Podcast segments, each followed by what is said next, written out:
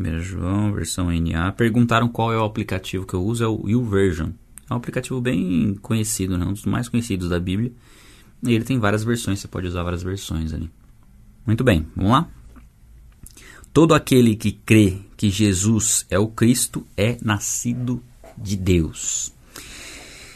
E quem ama aquele que o gerou, ama também o que dele é nascido. Bom, um versículo por versículo aqui, né? Pra gente trabalhar legal. Ah, é, não se esqueçam o like. Acabei de ver o Ronaldo lembrando vocês. É legal que vocês mesmos vão lembrando, né? Isso é muito bom. Isso aí ajuda a gente a alcançar mais pessoas aí durante a transmissão. Todo aquele que crê que Jesus, que, é, que Jesus é o Cristo é nascido de Deus. Ou seja, se você está em Cristo, você tem convicção de que ele vem de Deus, que ele é Deus, na verdade, né? Que ele sempre existiu, que se fez homem e que nasceu como homem. Né? O nascido de Deus aqui é no sentido de nascido como homem, né? foi gerado pelo Espírito Santo do, no, ventre de Maria, porque Jesus Cristo sempre existiu. Então, o nascimento dele é representado aqui pela vinda dele em carne. É um pouco da, do que João traz nessa carta, né? mostrando que Jesus veio em carne. Né? Jesus ele não, não é. Ele, algum, alguns tinham entendimento na época que Jesus não chegou a ser um ser humano perfeito. E sim, ele foi um ser humano perfeito. Né? E viveu tudo que um ser humano vive. Né? Teve fome, teve sede, se cansou, tinha todos os atributos. Era 100% homem, 100% Deus, 100% homem. É, e aquele.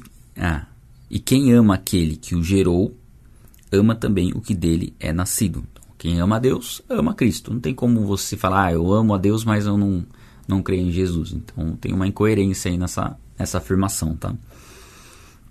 Nisto sabemos que amamos os filhos de Deus, quando amamos a Deus e praticamos os seus mandamentos. Nós falamos sobre isso também, é, é bem enfatizado isso no, no, na carta de João, que, e também no Evangelho, no capítulo 14, né? Que quem ama a Cristo obedece, que a obediência é uma demonstração do amor a Deus. É uma evidência de que nós estamos em Cristo, de que nós temos a salvação, é o amor a Deus através demonstrado através da obediência. Porque este Deixa eu colocar, sempre esqueço aqui né, de colocar o modo avião.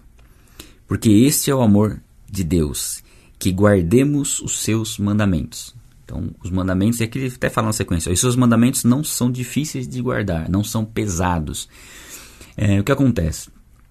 É, os mandamentos, né, o, que, o que Deus pede para nós, não é pesado, porque na verdade é aquilo que nós desejamos realizar. É que o problema é a nossa natureza pecaminosa, nossa carne, que a tendência dela é desobedecer os mandamentos. Mas eles não se tornam pesados porque o Espírito Santo habita em nós. Então é o Espírito Santo que nos capacita a vencer as tentações e evitar o pecado. Sem ter o Espírito Santo habitando dentro de nós, é muito difícil.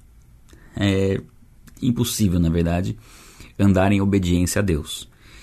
Com o Espírito Santo, aí sim, o Espírito Santo nos capacita a, a lutar contra o pecado e vencer né, a luta contra o pecado, somente através do Espírito Santo. Ah, uma pessoa que não tem o Espírito Santo, ela pode deixar de fazer coisas ruins? Pode, mas o grande problema é que o pecado, a essência, a razão, a, a, a mãe de todos os pecados é a incredulidade. Então, por exemplo, se ela não crê em Deus, ela pode até fazer coisas boas, mas não crer em Deus é, já traz a ideia de que não há uma, regulamentação, vamos dizer assim. Não há um juiz, não haverá um juízo, ou seja, tudo vai da consciência da pessoa e daquilo que ela acha que é certo ou não, porque na verdade não há consciência e a iminência de um juízo sobre aquilo que ela faz. Então ela pode fazer as coisas e de repente, na cabeça dela, pelo menos na minha cabeça era, era assim, quando eu não conhecia Cristo, eu pensava o seguinte: que é, podia fazer coisas erradas, não tinha tanto problema, desde que eu fizesse mais coisas boas do que coisas erradas, vamos dizer assim. E desde que minhas coisas erradas não fossem tão erradas, vai? E não prejudicassem muito as outras pessoas. Mas se eu prejudicasse eu mesmo, por exemplo, não teria problema. Então era um pensamento totalmente oposto, né? totalmente contrário àquilo que as, que as escrituras nos trazem, nos revelam a respeito de Deus.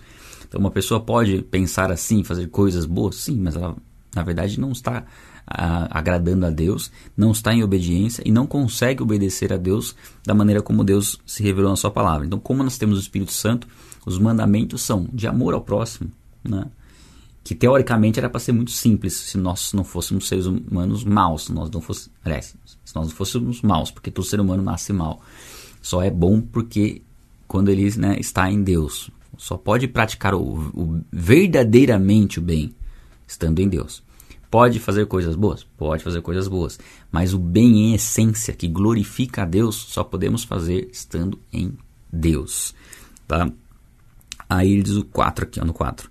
Porque todo o que é nascido de Deus vence o mundo. Né? Todo aquele que está em Deus, nasceu de novo. Nós falamos sobre o novo nascimento no Evangelho de João, né? Nascer de novo, nascer do Espírito. Todos aqueles que veio para os seus, mas os seus não o receberam. 1 João 12, né? Contudo, aos que o receberam, deu-lhes o direito de se tornarem filhos de Deus, quais, os quais não nasceram da descendência natural, né, da carne, nasceram de Deus. Então, nós nascemos de Deus. E quem é nascido de Deus vence o mundo, não na nossa força, mas porque Cristo venceu o mundo e porque o Espírito Santo habita em nós. E com o Espírito Santo habitando em nós, nós podemos vencer o mundo, né, vencer o pecado. E esta é a vitória que vence o mundo, a nossa fé. Daí que eu mostrei para vocês lá os temas fundamentais. Fé é o principal nesse contexto aqui desse capítulo. A nossa fé é a vitória que vence o mundo. E quando nós falamos de fé, nós não estamos falando de sentimento. Nós estamos falando de ação. Né? Fé também. Fé é agir. Quem crê faz algo.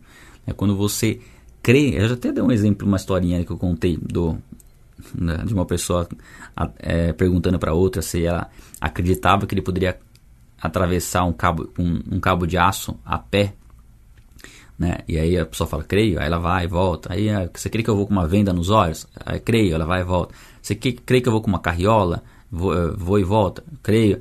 Agora, você crê que eu vou com a carriola com os olhos fechados? Ela, creio, então sobe na carriola. A pessoa fala, ah, não, então, não subo. Ou seja, quando envolveu ela, ela já não criou mais. Ou seja, não era uma fé prática. Ou seja, quando só tava, só, ela estava vendo as coisas de fora, ela podia muito bem crer. Agora, quando envolvia ela, ela não cria. Então a fé bíblica é uma fé que você envolve a atitude, envolve a sua ação, envolve a sua participação. Essa é a fé que vence o mundo, ou seja, quem crê, obedece. É muito interessante, eu gosto de ver essa relação entre, entre amor, fé e obediência. Porque amar é obedecer, crer é obedecer. Então a fé ela é uma ação com, é, concreta, né? Por exemplo, Pedro, quando Pedro andou sobre as, andou sobre as águas, como foi a fé de Pedro, se naquele momento ele estava com medo? A fé foi ele colocar o pé na água. Foi o primeiro passo. Então a fé é demonstrada através da ação, né? ela se manifesta de forma prática. Quem é que vence o mundo senão aquele que crê que Jesus é o Filho de Deus? Né? A vitória né, sobre o mundo está na fé em Jesus Cristo, crendo que Ele é o Filho de Deus. E crendo, mais uma vez, envolve fé, envolve obediência. Então a gente pode até substituir aqui, ó. Quem é que vence o mundo senão aquele que obedece né, a Jesus? Creio que ele é filho de Deus, é aquele que obedece a Jesus como filho de Deus, como nosso Senhor, né? A gente vai vendo como as coisas vão se encaixando, né? No 6. Esse é aquele que veio por meio da água e sangue, Jesus Cristo. Ele veio, ele, aliás, ele não veio somente com água, mas com água e com sangue. E o Espírito é o que dá testemunho, né? Essa versão aqui ela é diferente da versão que eu estou acostumado a ler, então às vezes eu fico querendo inverter as palavras porque eu estou acostumado com a versão NVI na cabeça. E o Espírito é o que dá o testemunho, porque o Espírito é a verdade. Bom, vamos lá, vamos trabalhar esse versículo aqui, o 6, que tem bastante coisa aqui. Bom, este é aquele que veio por meio da água e do sangue, Jesus Cristo. Aqui, muito provavelmente esse água e sangue representa o batismo de Jesus e a morte de Jesus na cruz. Deixa eu ver como que tá outras versões aqui, peraí. NVI. Este é aquele que veio por meio da água e de sangue, Jesus Cristo, não somente por água, mas por água e sangue. Tá? É. Deixa eu ver uma, a, a ara. Este é aquele que veio por meio de água e sangue, Jesus Cristo, não somente com água, mas também com água e sangue. É isso aí. Então, provavelmente essa água e sangue representam isso, representa o batismo, representa o sacrifício de Jesus. Ele não veio somente com água, mas com água e sangue. O Espírito é o que dá testemunho, porque o Espírito é a verdade. Aqui fala do Espírito Santo como a verdade. E Jesus diz que ele é a verdade, né? em João 14, 6. Eu sou o caminho, a verdade e a vida. Então Jesus é a verdade, o Espírito Santo é a verdade. A gente já pode fazer uma associação, né? Jesus é Deus, o Espírito Santo é Deus. Nós temos um, um único Deus, um único ser em três pessoas distintas: Deus Pai, Deus Filho e Deus Espírito Santo. Esse é um dos versículos que colabora para isso, mas existem vários outros. Como eu falei, quando a gente fala do estudo temático sobre o Espírito Santo, sobre Jesus, é, vários versículos ao longo de todas as escrituras é que testificam essa, essa triunidade divina. Que não é algo simples de entender, mas também não é tão complexo. Nós não conseguimos alcançar essa o, como funciona perfeitamente a questão, mas a gente consegue é, chegar num limite ali e, e, descansar nesse entendimento que nós vamos ter. Dá para usar algumas analogias, né? A que eu mais gosto, que muitos né, falam aí, mais um, mais um, mais um não é igual a três, não seriam três deuses? E a conta que eu entendo que resolve a questão é não é usar mais, mas usar vezes. Um vezes um vezes um é igual a um. Então são três pessoas distintas, mas um único Deus. E Jesus não é o Deus Pai. Tá? Isso é muito importante. O Espírito Santo não é Jesus. Deus Pai é uma pessoa, Jesus é uma pessoa, Espírito Santo é uma pessoa, mas os três são um único ser. Não foi o Deus, Deus Pai que morreu na cruz. Foi Jesus. Não é Jesus como pessoa que habita em nós, é o Espírito Santo. É claro que, uma vez que é um único ser, se o Espírito Santo habita em nós e Jesus como ser, sendo um único ser, né, sendo o próprio Deus, habita em nós. Ah, é difícil, é difícil demais. Eu sei que é difícil, porque é algo que foge um pouco, foge um pouco não, foge bem da nossa, na nossa mente, na nossa capacidade intelectual. Eu creio que esse é um ponto chave também, sabe? Assim, a gente às vezes esquece que nossa mente é limitada. A gente esquece muitas vezes que nós estamos é, tentando muitas vezes conhecer um Deus que está fora do tempo e nós somos seres temporais, um Deus que é infinito, que sempre existiu, e nós passamos a existir em um determinado momento. E além de passarmos a existir em um determinado momento, nossa mente foi corrompida pelo pecado. Ou seja, nossa capacidade de pensamento, de processamento de informações, ela foi reduzida por conta do pecado. Então é normal ter coisas que a gente não consegue alcançar. Né? Aquilo que Deus revelou né, de maneira clara, nós conseguimos. Agora, algumas coisas estão ainda ocultas, né? Algumas coisas não foram reveladas de maneira plena. Mas um dia nós conheceremos plenamente como somos plenamente conhecidos. Está lá em 1 Coríntios 13, lá no final do capítulo, né?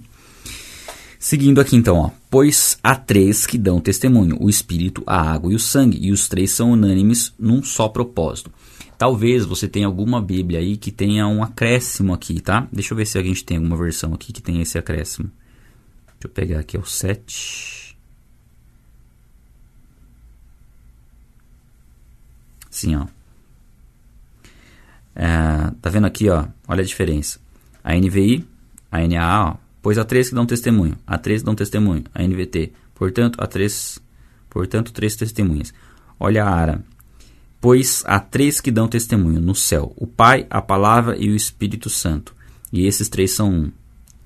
Aqui também na RC, ó.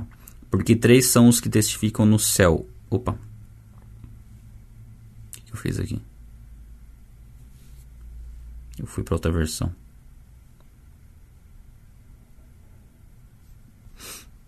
Bom, basicamente, deixa eu voltar lá, né?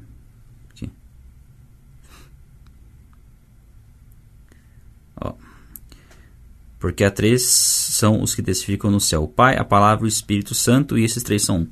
É, esse trecho, esse acréscimo aqui, que é no céu o Pai, a Palavra o Espírito Santo, e esses três são um, esse texto não está nos manuscritos mais antigos, é, antes do século XII. Algumas versões diferem em, em, relação a isso, mas antes do século de 12 a 15, mais ou menos, não está nesses mais antigos, só nos mais recentes que, que isso nos indica? Indica que provavelmente foi um acréscimo colocado ali por algum escriba e de fato é uma passagem que você fala assim, meu Deus, tá tão evidente a trindade aqui, né? O céu, a palavra, o Espírito Santo, os três são um.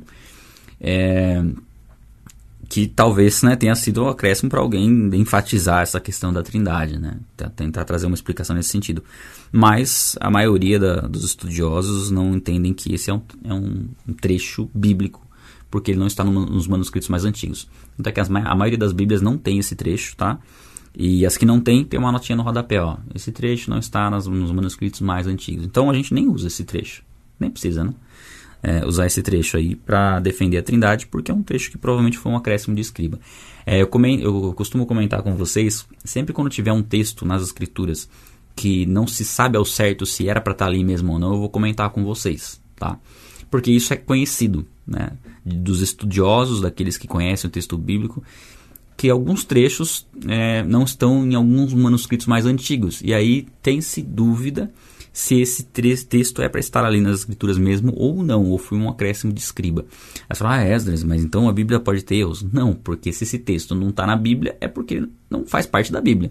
O homem colocou ali, mas ele não faz parte da Bíblia, e esse fato é um fato conhecido.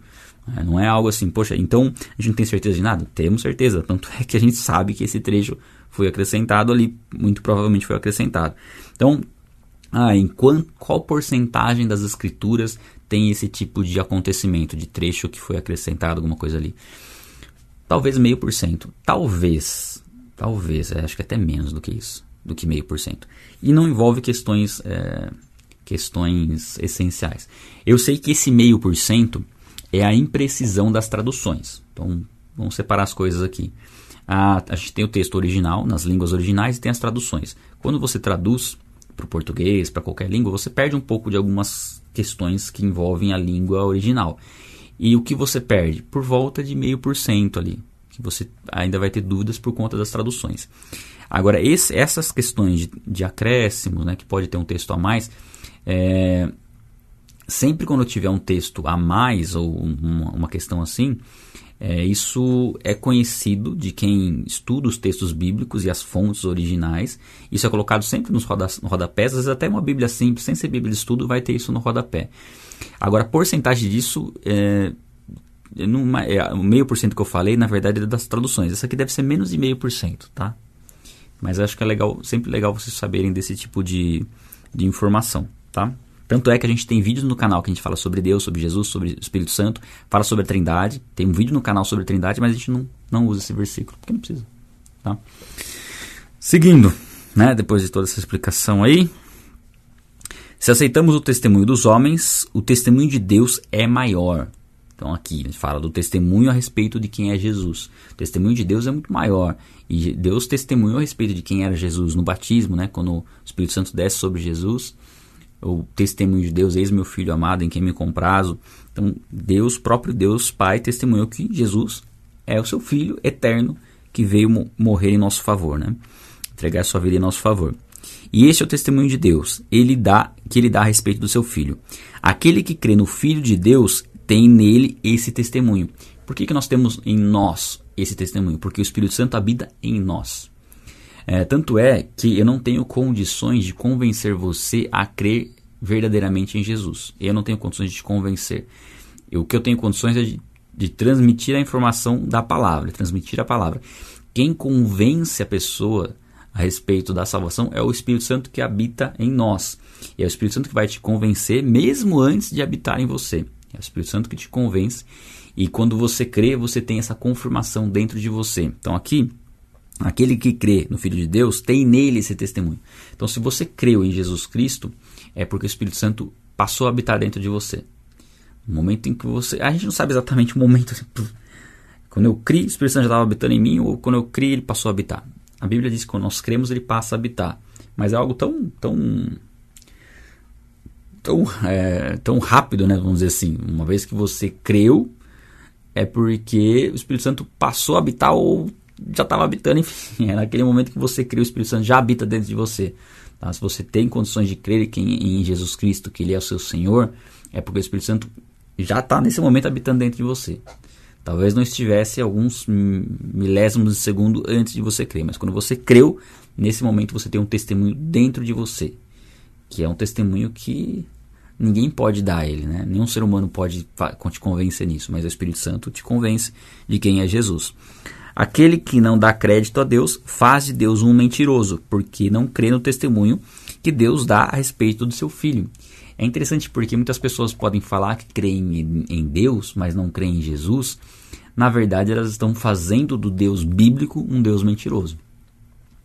Ela jamais pode afirmar que ela crê no Deus bíblico, porque o Deus bíblico se revelou através de Jesus. Ah, eu creio em Deus, mas não creio em Jesus como Filho de Deus eu não estou crendo verdadeiramente em Deus. O que a Bíblia diz aqui, nesse trecho aqui, é que você faz de Deus um mentiroso, porque não crê no testemunho que ele deu a respeito de quem é Jesus. E o testemunho é esse. Vou até grifar aqui, né? Primeira parte que eu vou grifar hoje. E o testemunho é esse: que Deus nos deu a vida eterna, e esta vida está no seu Filho. Quem tem o Filho tem a vida. Eu estou lendo, é, eu ia explicar, mas é, é, o texto de baixo aqui que eu vou até grifar já. Quem tem o filho tem a vida. Quem não tem o filho de Deus não tem a vida. Esse é um dos versículos chaves assim desse desse capítulo, né?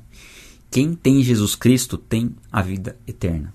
E não é vai conquistar a vida eterna ou terá a vida eterna. Tem a vida eterna. Ou seja, você que está em Cristo, você que creu em Jesus Cristo, você já tem a vida eterna. Eu sempre quando falo isso, sempre quando falo sobre ter a vida eterna, é algo que eu gosto de falar muito, vocês vão perceber que todas as vezes que eu tiver a oportunidade de falar da eternidade eu vou falar, porque isso aqui muda, muda a nossa visão de mundo, né? É, relembrar isso é importante demais, porque às vezes a gente está tão focado com a preocupação com as coisas que nós estamos enfrentando aqui no dia a dia, com as contas para pagar, enfim, coisas para fazer e tudo mais, e esquecemos que nós temos a vida eterna em Cristo. E que o fato de nós nos relacionarmos com, com Jesus em oração, leitura da palavra, é simplesmente um fruto disso, um resultado disso. Nós sabemos que nós vamos ter um encontro com Jesus Cristo presencial é, após a nossa morte ou quando ele voltar e nós temos que nos preparar enquanto esse momento não chega. E tudo que nós fazemos antes desse momento é preparação. Tudo que a gente faz aqui na Terra é preparação. E para essa preparação, você não precisa de dinheiro, você não precisa de, é, de nada, né? Basicamente. Porque tudo que você for conquistar aqui de bens, vai ficar tudo aqui. O que você precisa é de um relacionamento com Ele, que é o mais importante. Ah, e dinheiro e, e, e para investir no reino, enfim. Sim, isso aí faz tudo parte do, do propósito que ele tem para você dentro do seu chamado. Mas não é um, um quesito fundamental né? você ter as coisas com o que você tem, com aquilo que Deus te deu. Ah, Deus te deu já é suficiente. Ah, mas, por exemplo, é, eu não tenho muita sabedoria, sei lá, eu não estudei. É, não tem problema. É aquilo que Deus te deu, o que você pode fazer a partir de hoje. É o que você pode desenvolver a partir de hoje. E é uma preparação, é uma preparação para a eternidade. E tudo aquilo que você está vivendo, né, tudo aquilo que está acontecendo na sua vida hoje, é uma forma de Deus te preparar para aquilo que você vai viver na eternidade. Então, quando a gente começa a olhar desse ponto de vista, né, situações difíceis que a gente enfrenta, são situações que nos permitem aprender mais a respeito de Deus, desenvolver mais o relacionamento com Ele, para estarmos mais preparados para esse encontro com Ele. É, e estarmos mais preparados é no sentido de cada dia que passa nós é, conhecemos de maneira mais profunda o que a gente precisa fazer, qual é o nosso chamado. Deus nos chamou para um trabalho específico e é um processo, né, gradual que a gente vai conhecendo, entendendo como Ele quer nos usar. Então, quem tem o Filho tem a vida. Se você crê em Jesus Cristo, você tem a vida eterna. E aqui João fala um pouquinho, ele enfatiza o motivo de ter escrito é, essa carta, né? Escrevi essas coisas, aliás, estas coisas escrevi a vocês que creem no nome do Filho de Deus, para que saibam que tem a vida eterna. Tá, aqui é exatamente o que a gente acabou de comentar. É, por que, que essa carta está disponível para nós? Por que, que você tem essa carta aí na sua Bíblia, que você pode ler ela a qualquer momento da sua vida? Porque com essa carta aqui você fica sabendo que você que crê em Jesus Cristo, você tem a vida eterna. É um lembrete. É um lembrete que você tem aí. Toda vez que você precisar, vai lá em João 5, 13. Ó, por que, que eu estou lendo isso aqui? Por que, que isso aqui foi escrito para mim? Foi escrito porque se eu estou crendo em, no Filho de Deus, né, em Jesus Cristo, eu posso ter convicção de que eu tenho a vida eterna. É, isso é essencial para a vida, né? Para você viver, para você pegar o Evangelho, você ter convicção da sua salvação. Por quê? Porque você crê em Jesus. É para suas obras que você é salvo? Não. A gente já falou várias vezes, vamos sempre repetir. Não. É pela fé em Jesus Cristo. Nós cremos em Jesus, temos a salvação e é isso que nos que nos, nos dá essa esperança viva, essa certeza, essa convicção do que nos aguarda. Seguindo, e esta é a confiança que temos para com Ele, que se pedirmos alguma coisa segundo a Sua vontade, Ele nos ouve. E se sabemos que Ele nos ouve, quanto ao que lhe pedimos, estamos certos de que obtemos os pedidos que lhe temos feito. Tá, então vamos explicar essa passagem aqui. Primeiro, ele fala do fato da gente estar em Cristo, termos a vida eterna, sabemos que é, isso aqui é uma preparação para a vida eterna. O que nós pedimos, Deus nos ouve. Então, e aqui ele fala o seguinte: pedir de acordo com a vontade dele. É, a gente já falou sobre isso também, sobre o pedir em nome de Jesus. O que é pedir algo em nome de Jesus? É pedir algo que Jesus pediria. É pedir o que Jesus pediria. Você pede em nome dele. Para pedir o que Jesus pediria, você tem que conhecer o que ele pediria, que é através do relacionamento com Deus. Então aqui, nos relacionando com Deus, o nosso pedido vai ser conforme a vontade de Deus. E se o nosso pedido é conforme a vontade de Deus, ele nos atende. Então, o que ele fala aqui, ó, se pedirmos alguma coisa segundo a sua vontade, ele nos ouve. E aí, se nós sabemos que ele nos ouve quanto ao que lhe pedimos, estamos certos de que obtemos os pedidos que lhe temos feito. Aí aqui é uma afirmação de que tudo que você pede para Deus, você recebe. E aí a questão que pode surgir é assim, tá, mas eu não tenho recebido algumas coisas que eu pedi a Deus. E aí tem um grande segredo da oração, né, que é um tema bem importante também, a oração. Quando nós pedimos alguma coisa de acordo com a vontade de Deus, nós recebemos. Só que o formato, o pacote que aquilo chega para nós, não só o pacote, mas quando aquilo chega para nós, isso é Deus quem define. Por quê? Primeira coisa, é, algumas coisas que nós pedimos para Deus, nós não estamos prontos para receber. Não é o momento, a gente não tem estrutura para receber aquilo ainda. Nós recebemos aquilo à medida em que nós fomos, cap formos capacitados para receber. Então nós temos, podemos ter convicção de que nós receberemos, mas no tempo certo, no momento certo. É igual uma, um adolescente, por exemplo, que tem um, vai receber um carro, por exemplo, para dirigir. Ele não vai poder receber um carro antes de ter 18 anos, ter carta para poder dirigir. Não pode usufruir, não tem condições de usufruir um carro agora. Então é um, alguma coisa que vai ser lá na frente. É um exemplo, né? Mas é nesse sentido. Nós só teremos condições no momento em que Deus sabe que nós teremos condições. Por isso, né, nós não temos, temos que aguardar. E o segundo passo é o formato com que Deus nos entrega algo. Porque qual qual o princípio da oração? A oração, quando nós pedimos algo para Deus, há uma motivação embutida ali. Por que, que nós pedimos algo para Deus? Qual a motivação principal? Deus conhece a motivação principal. E Ele sabe que muitas vezes aquilo que nós estamos pedindo para Deus não vai nos fazer chegar na motivação, no motivo correto e, e legítimo da nossa oração. Por isso Ele nos dá uma outra coisa. Porque com aquela outra coisa que Ele nos entrega, a gente vai alcançar esse objetivo. Deu para entender? A gente tem um vídeo no canal, Como Deus Responde Nossa Oração, onde a gente explica isso. Deus sabe exatamente o que nos entregar para a gente chegar onde nós queremos chegar. Então, tudo aquilo que nós pedimos, nós recebemos. Tá? Esse é o princípio que nós trazemos para a oração. É, seguindo, se alguém vê o seu irmão cometer pecado que não leva à morte, pedirá e Deus dará vida a esse irmão. Isso aos que cometem pecados que não levam à morte. Então está falando de um tipo de pecado que não é tão grave. Né? É, a gente sabe que existem pecados mais graves do que outros. É, a gente sabe que diante de Deus qualquer pecado é pecado, independente de ser pequeno, porque talvez umas, algumas pessoas podem pensar assim: ah, eu não pequei muito contra Deus, né? então não tenho muito do que me arrepender. É só o fato de você estar tá longe de Deus e né, ignorar a existência dele por muito tempo já é um pecado gravíssimo. Né? Qualquer pecado diante de Deus, da santidade de Deus, é um pecado grave. Aqui a questão é que a gente sabe que alguns pecados eram consequências piores do que outros.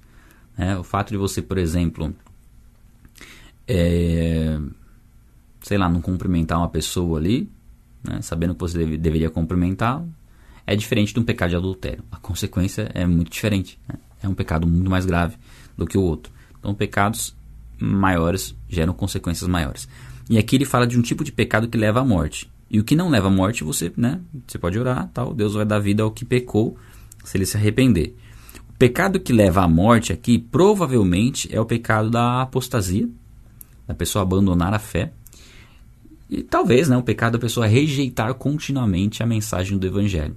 A pessoa rejeitar continuamente entender que Jesus Cristo é Deus. Por quê? Porque ela vai continuar numa condição de condenação e ela vai, na verdade, começar a ter sua mente cauterizada para se tornar insensível à pregação do Evangelho.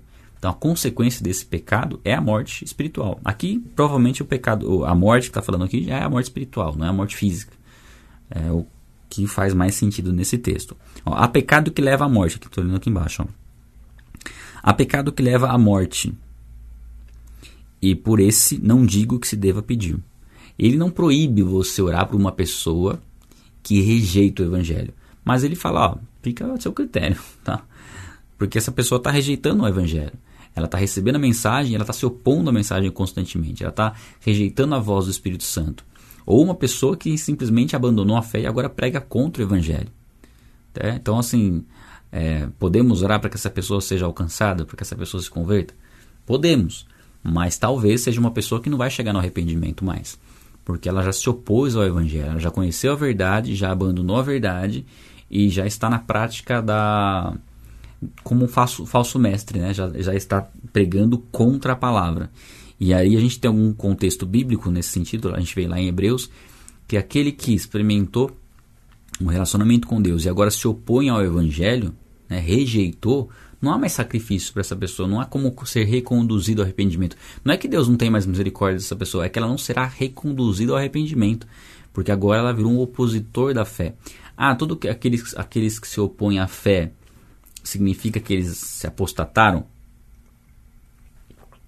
Não necessariamente. Muitas vezes a pessoa nem chegou a se converter. Um exemplo disso é Paulo. Paulo não era convertido e era um perseguidor da fé cristã.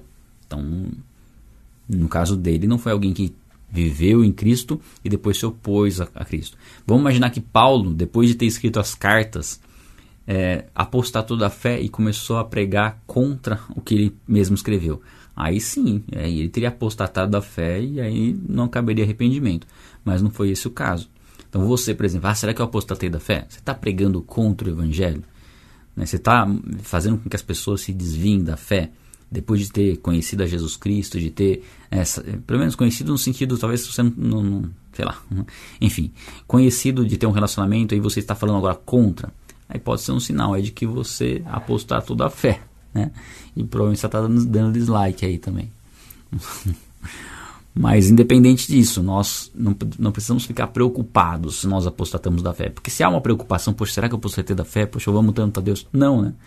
Você só está um pouco confuso aí, confusa, e precisa perseverar na comunhão com Ele para descansar nesse sentido, se livrar dessa culpa, saber que se você confessar esse pecado a Ele, Ele vai te perdoar. Só você ver, assiste lá o 1 João 1, capítulo 1, que a gente tem gravado no YouTube, que a gente falou bastante sobre isso. Toda injustiça é pecado, e há pecado que não leva à morte. Então ele fala né, nesse sentido. Há pecados mais graves, pecados menos graves. Sabemos que todo aquele que é nascido de Deus não vive em pecado. Outras versões falam que aquele que vive, nascido de Deus não peca. No sentido de que nós não vivemos mais no pecado. Né? Nós nascemos de Deus, nascemos de novo, somos uma nova criatura. É, nossa natureza corrompida, ela continua existindo. O desejo pelo que é errado continua existindo. Até Paulo fala isso, né? O bem que eu quero fazer eu não consigo fazer, né? E mal que eu não quero, a hora que eu vejo, eu estou fazendo. Então, isso é o, uma luta que nós temos que ter contra a nossa carne. Há uma luta do espírito contra a carne. Mas, ele diz o seguinte: se nós de fato nascemos de Cristo, nós não, não tem como mais a gente viver no pecado, não faz mais sentido. O pecado ele vai incomodar demais. Então, se a gente consegue viver no pecado, é porque não nasceu de novo. Vocês entenderam esse ponto? Não, não dá mais, não, não tem como. Eu, eu fico pensando, Deus, como que eu vou voltar a viver no pecado? Eu posso eventualmente pecar como eu peco? Sim, eventualmente, né, por falhar, por, por estar num processo de, de, de desenvolvimento de caráter. tem um monte de coisa que eu preciso melhorar, todos nós. Mas assim, voltar a viver no pecado não faz sentido nenhum. Eu não tenho o mínimo de vontade de voltar a viver no pecado. Né? O pecado é tentador em alguns aspectos, mas na hora que você começa a racionalizar melhor, começa a buscar Deus, você fala: Meu Deus, como era ridículo, como é ridículo você se entregar ao pecado, sabendo que, o que você tem nas mãos. Né? É você trocar uma, uma Ferrari por uma banana. Tipo, assim. É, sabe, você já viu aquele programa o cara coloca assim: Você quer trocar um, sua Ferrari por uma banana? Assim. É, é um pouco disso, porque eu tenho a vida eterna em Cristo. Eu sei que se eu morrer hoje, eu vou habitar com Cristo num lugar onde não há mais dor, mais, mais tristeza, mais choro. E eu, assim, Deus tem me mostrado, né, através das próprias escrituras, das próprias escrituras, a, a grandeza da eternidade. Como que eu vou trocar aquilo por, pelo pecado? Não faz sentido, é ridículo. Então, assim, mesmo sabendo que não faz sentido, mesmo sabendo que é ridículo, a gente ainda peca por conta das nossas falhas, da nossa limitação, enfim, e carecemos sempre do perdão de Deus. Mas viver no pecado não tem como. Não tem como, não faz sentido algum, né? É, e aqui, ó. Porque quem é nascido de Deus guarda a si mesmo e o maligno não pode tocar nele. Esse é outro ponto. Eu sei que se eu pecar, eu vou dar legalidade para o inimigo agir na minha vida, por que, que eu vou ver no pecado? Faz sentido algum? Faz sentido eu trocar qualquer tipo de. de eu, eu aceitar qualquer tipo de prazer em troca daquilo que é eterno? Eu dou aquilo que é eterno e fico com prazer temporário. Faz sentido isso? Ó, você tem algo aqui que ó, você vai ter, desfrutar a vida inteira. Agora você tem isso aqui que é duas horinhas de prazer. Você vai trocar? Não, não faz sentido. Né? Aí a questão aqui é que o inimigo ele vai se aproveitar, ele não pode nos tocar se nós estivermos em obediência a Deus. Se nós estivermos diariamente nos conduzindo ao arrependimento. É, e outro ponto, gente, que é importante, a gente não andar com medo no seguinte sentido. Tá, eu sou cristão, temente a Deus, pequei, é, cometi um, um, equívoco. No intervalo entre eu pedir, eu, eu, eu pecar e eu pedir perdão a Deus, né, pelo pecado, porque às vezes isso acontece, sei lá, você pecou, aí você demorou para ter consciência que você errou. Às vezes você até acaba não lembrando. Então, quando você é, vai orar a Deus, fala, Deus, me perdoa. Se tem alguma coisa que eu não estou lembrando aqui, me perdoa. Mas normalmente você vai lembrar daquilo que você errou ao longo do dia, o Espírito Santo vai trazer a memória e você pede perdão. Então vamos supor, é, vou dar um exemplo bem prático, tá? Vamos supor que meio-dia você pecou, meio-dia. E aí você vai orar, né? Sei lá, você vai orar duas horas da tarde. Você, e nós oramos o tempo todo em pensamento, né? Nós temos que conversar com Deus o tempo todo e tal. Então o Espírito Santo já vai ministrando aquilo que você errou e tal. E aí você ficou da meio-dia até as duas, aí duas horas da tarde você orou, Deus, me perdoa, eu errei, perdoa. Aí ok, você foi purificado daquele pecado. Do meio-dia às duas da tarde, tá? Meio-dia às duas da tarde, você perdeu sua salvação?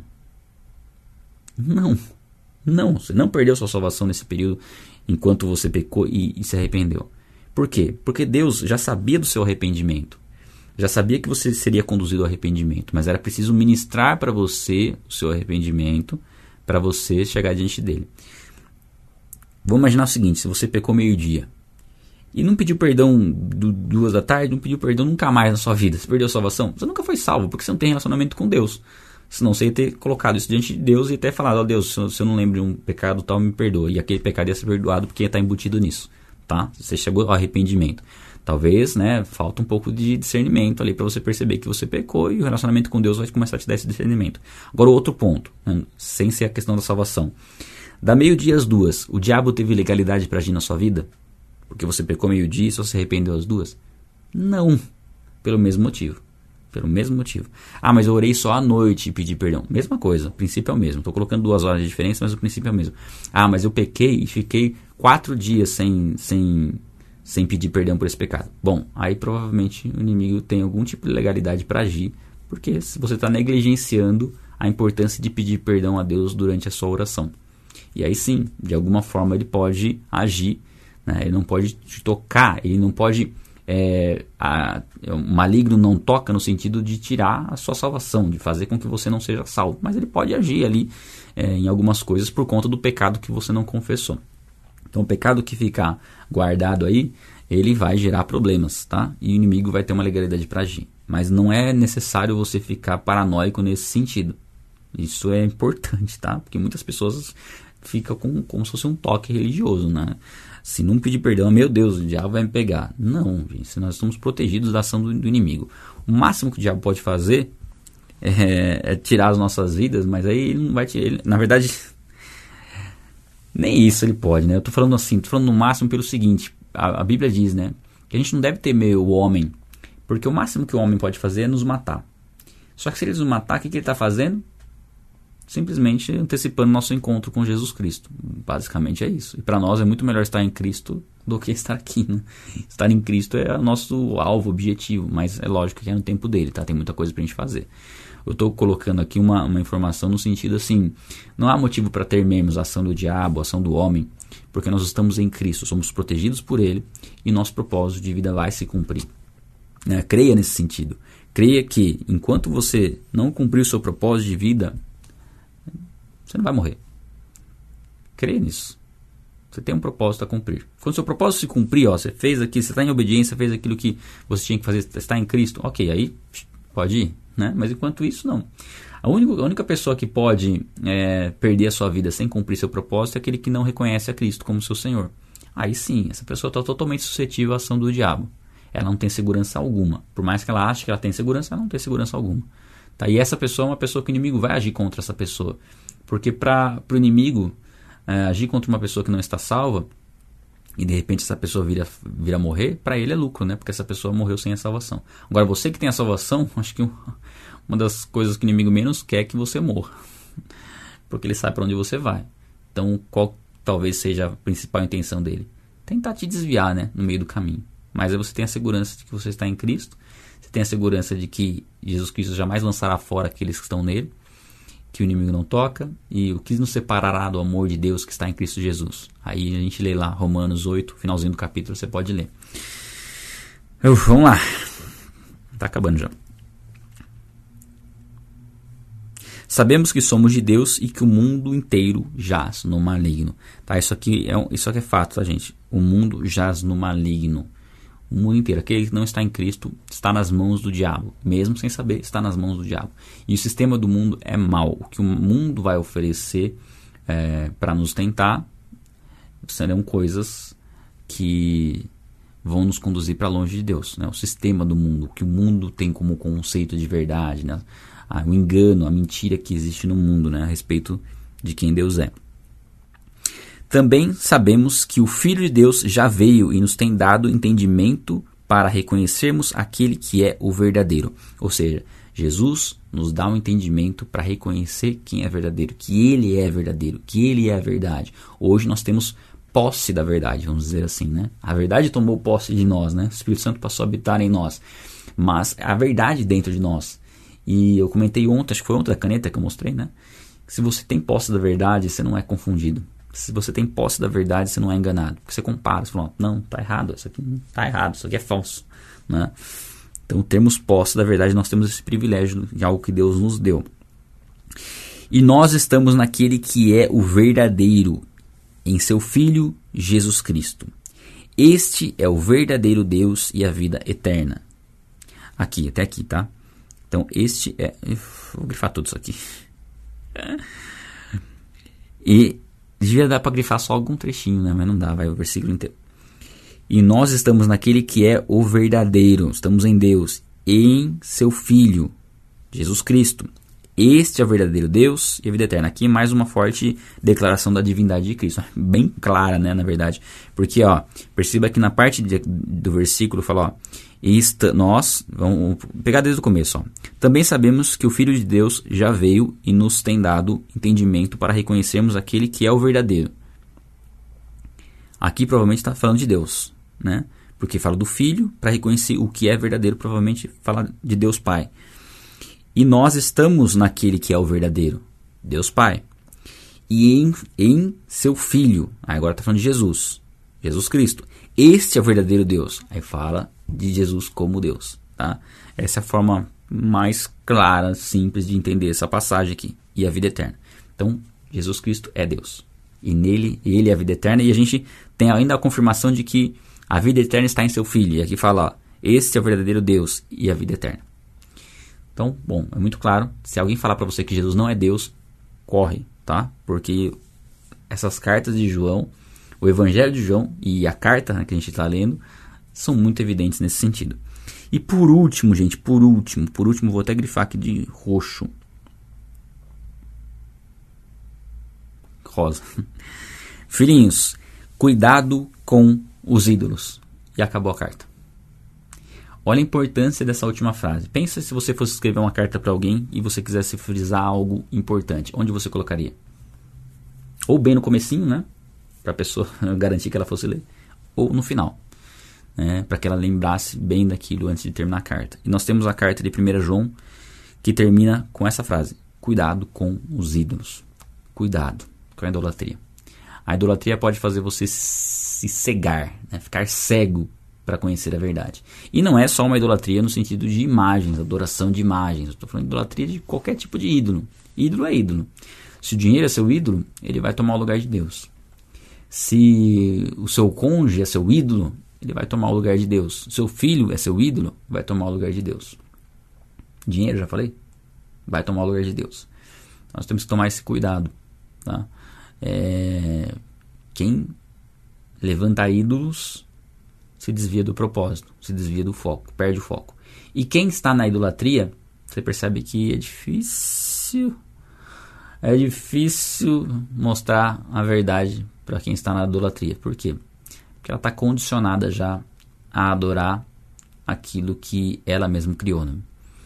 E aí fica mais fácil, né? Porque o ídolo não confronta pecado. Aí tá tudo bem, tá tudo certo. Então nós temos que ter esse cuidado, tá? Não deixar que, com que ídolos surjam no nosso coração.